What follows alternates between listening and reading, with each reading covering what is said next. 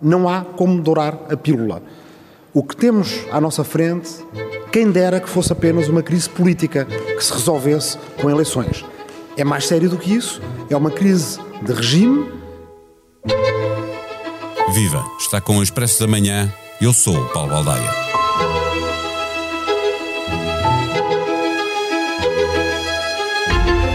Elogiando a longa carreira política de António Costa, pedindo à Justiça que seja célere, Marcelo Rebelo de Sousa fez aquilo que toda a gente esperava. O ainda Primeiro-Ministro deixará de o ser nos dias seguintes à aprovação do Orçamento do Estado. Mas a dissolução da Assembleia da República só acontecerá em janeiro. A 10 de março, os portugueses serão chamados às urnas para escolher 230 deputados que deverão depois procurar formar uma maioria parlamentar que permita ao líder do PSD ou do PS governar. Pelo caminho, ficou a proposta de António Costa de tirar Mário Centeno do Banco de Portugal para o colocar em São Bento até 2026. Para olhar para o país que fica, depois das decisões do Presidente, conversamos neste episódio com o comentador do Expresso e da SIC, Sebastião Bugalho. O Expresso da Manhã tem o patrocínio do BPI. Com as soluções de crédito pessoal BPI, paga sempre a mesma prestação. Faça uma simulação em bancobpi.pt. Banco BPI SA, registado junto do Banco de Portugal, sob o número 10. Viva Sebastião Bugalho. Das decisões do Presidente resulta que haverá Orçamento do Estado a 1 de janeiro e eleições a 10 de março. Comecemos pela data das eleições, mais próximo do que pedia o PS, mais afastado do que defendia a oposição. Eh, foi salomónico, tendo em conta que o Partido Socialista verdadeiramente o que queria eh, era ter Centeno como Primeiro-Ministro eh, o resto da legislatura? Eu julgo que, não sei se salomónico, mas certamente que Marcelo conseguiu aquilo que queria, que era o orçamento aprovado e umas eleições sem pressa e uma clarificação rápida do ponto de vista dos equilíbrios de poder dos partidos no país, depois da crise institucional desencadeada pela operação influencer nas buscas uh, de terça-feira desta semana. Então, o, em, em, suma, a decisão do Presidente é a decisão que o Presidente sempre quis tomar desde o início da sua interpretação desta triste situação. Eh, olhando para o Partido Socialista, eh, deve fazer a opção por eleições primárias ou a atualidade, que é bem diferente do momento em que eh, Costa sucedeu a Seguro, aconselha a manter a, a eleição reservada aos militantes do Partido Socialista? Eu julgo que um partido que acabou de ter uma maioria absoluta tão inesperada e tão esmagadora tem uma responsabilidade social e uma responsabilidade política depois daquilo que aconteceu não só nos, nos últimos dias, mas até nos últimos anos, de contar com uma legitimação o mais popular possível. Não me parece que nenhum dos dois candidatos tenha exatamente razões para, para temer isso. Uh, por um lado, José Luís Carneiro, que sabe que não é o favorito nas bases, pode achar que consegue captar ou cativar moderados da sociedade civil. Por outro lado, Pedro Nuno Santos, que tem a confiança do aparelho, ou tem a confiança de ter o aparelho há bastante tempo, já há anos, uh, também não tem nada para temer, no sentido em que simpatizantes do Bloco de Esquerda e até do Partido Comunista poderiam participar nesse ato eleitoral se quisessem vir a votar nele para Primeiro-Ministro. Portanto, eu, eu, no lugar nem de um nem do outro, teria receio de primárias, não vejo razão para lutarem contra elas já que estão previstas? Do outro lado, a liderança do PSD estava fragilizada pelas constantes conversas sobre o regresso de Pedro Passos Coelho. Luís Montenegro estará agora capaz de fazer o PSD eh, tocar a reunir, e digo agora porque agora o poder está mais perto. Ah, se ele não consegue agora, nunca vai conseguir, Paulo Baldeia, não é? Hum, eu acho que não, não irá acontecer uma contestação interna a Luís Montenegro, Uh, o Congresso, ainda, não, ainda não percebi bem se o Congresso estatutário vai ou não manter-se, uh, que, que, ocorreria este mês, salvo erro. Ainda não, ainda não percebi como é que o PSD vai reagir, se vai alterar isso ou não. Uh, de facto, foi estranho depois de uma crise tão profunda, numa maioria absoluta uh, de um governo que já é antigo, a maioria absoluta era, era jovem, mas o governo já era velho é estranho como se fala tanto em Pedro Nuno Santos como em Luís Montenegro, quase como se tivessem as mesmas hipóteses de ser primeiro-ministro. Eu diria que em condições normais, eh, dentro desta normalidade toda, eh, estaríamos todos a olhar para, Luís Montenegro como o primeiro-ministro quase evidente. Isso não está a acontecer. Portanto, quando me perguntas será que Luís Montenegro vai conseguir agarrar esta possibilidade, eu gostava de ver sondagens que refletissem quão castigado saiu o PS desta semana antes de responder essa pergunta. E, e, olhando para, para a possibilidade do PSD eh, fazer uma coligação para ir a legislativas, designadamente com o, com o CDS, eh, eh, mas também, não digo a iniciativa liberal que já se pôs de fora, mas pelo menos com o CDS, isso prejudicaria ou poderia ajudar na afirmação interna de, de Montenegro? Afirmação interna não sei. No resultado eleitoral talvez, talvez ajudasse. Um, Nuno Melo parece-me ser um líder do CDS relativamente consensual para, as, para o espaço da direita democrática. Uh, é um homem de proximidade a Paulo Portas. Paulo Portas foi vice-primeiro-ministro de Passos Coelho quando Luís Montenegro era líder parlamentar e certamente que o CDS está disponível para negociar essa, essa coligação. Portanto, não, uh, a mim parece-me que tudo aquilo que o Luís Montenegro conseguir agregar é melhor para a sua posição neste momento.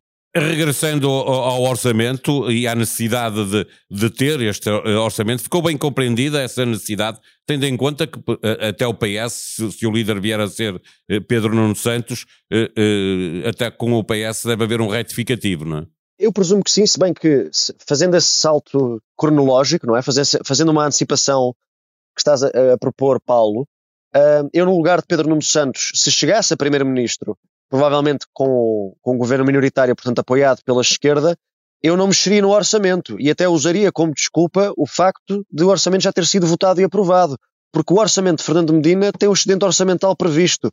O que para um, um, um primeiro-ministro que vai ter que negociar com a esquerda é um primor, porque passa o ónus da responsabilidade orçamental para os seus antecessores. Portanto, eu no lugar de Pedro Nuno Santos deixava-o estar. Mas tendo em conta que ele, tendo em conta o voluntarismo dele, não sei se ele será capaz desse Sim, sangue frio. Ele vai para a campanha e provavelmente vai defender aquilo que defendeu no programa, no, nos diferentes episódios do programa da SIC, não é?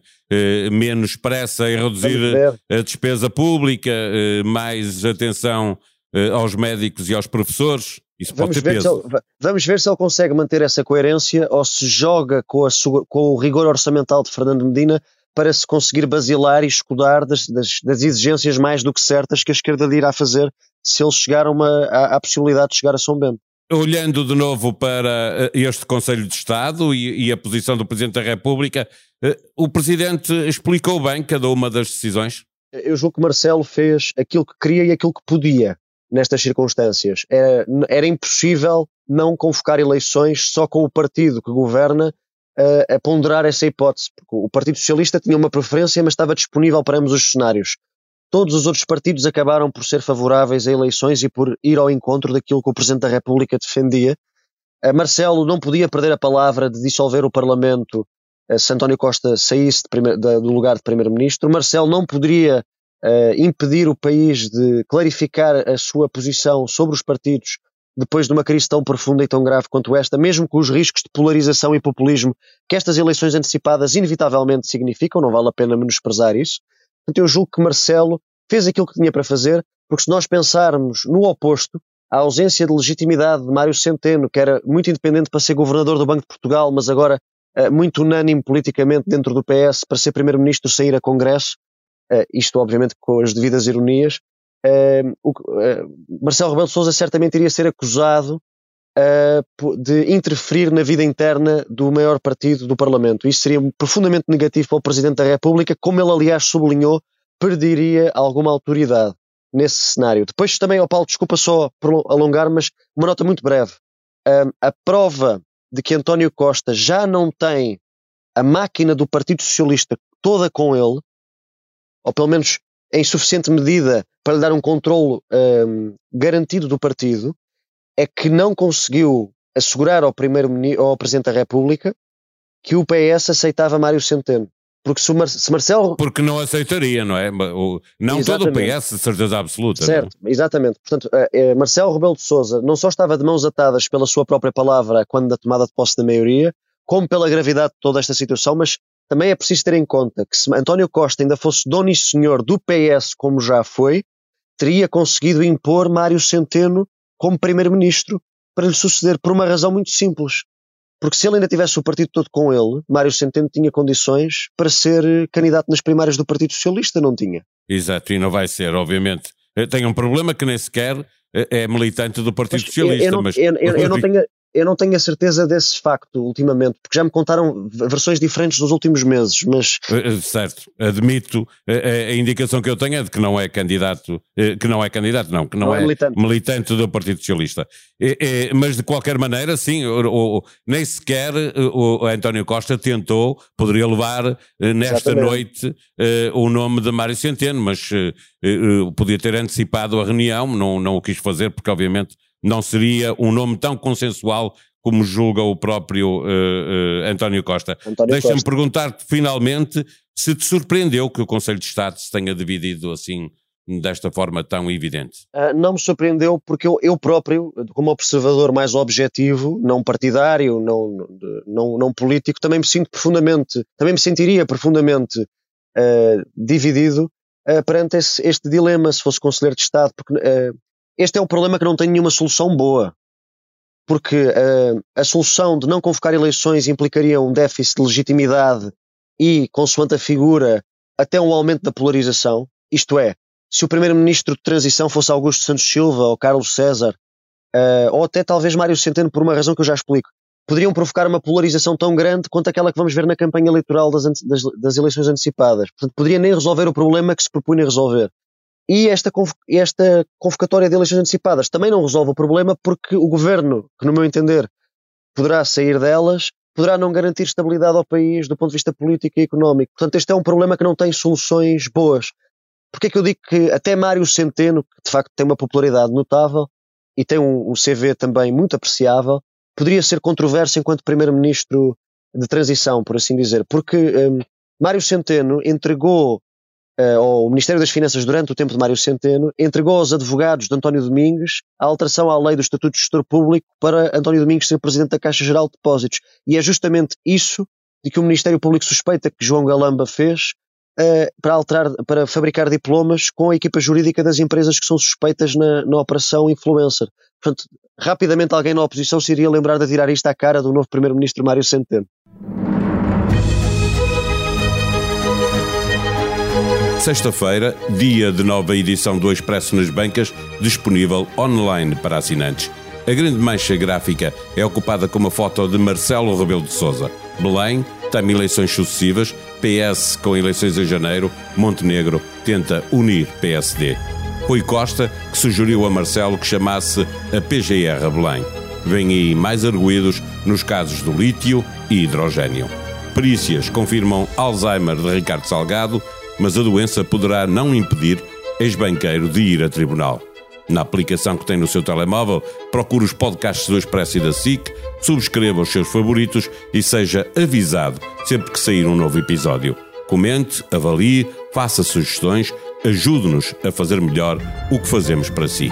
A sonoplastia deste episódio foi de João Martins. Tenham um bom dia, um bom fim de semana. Nós voltamos na segunda. Até lá.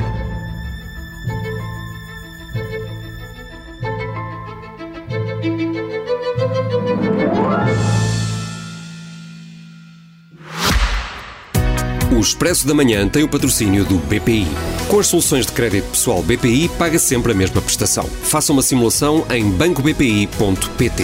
Banco BPI SA, registado junto do Banco de Portugal, sob o número 10.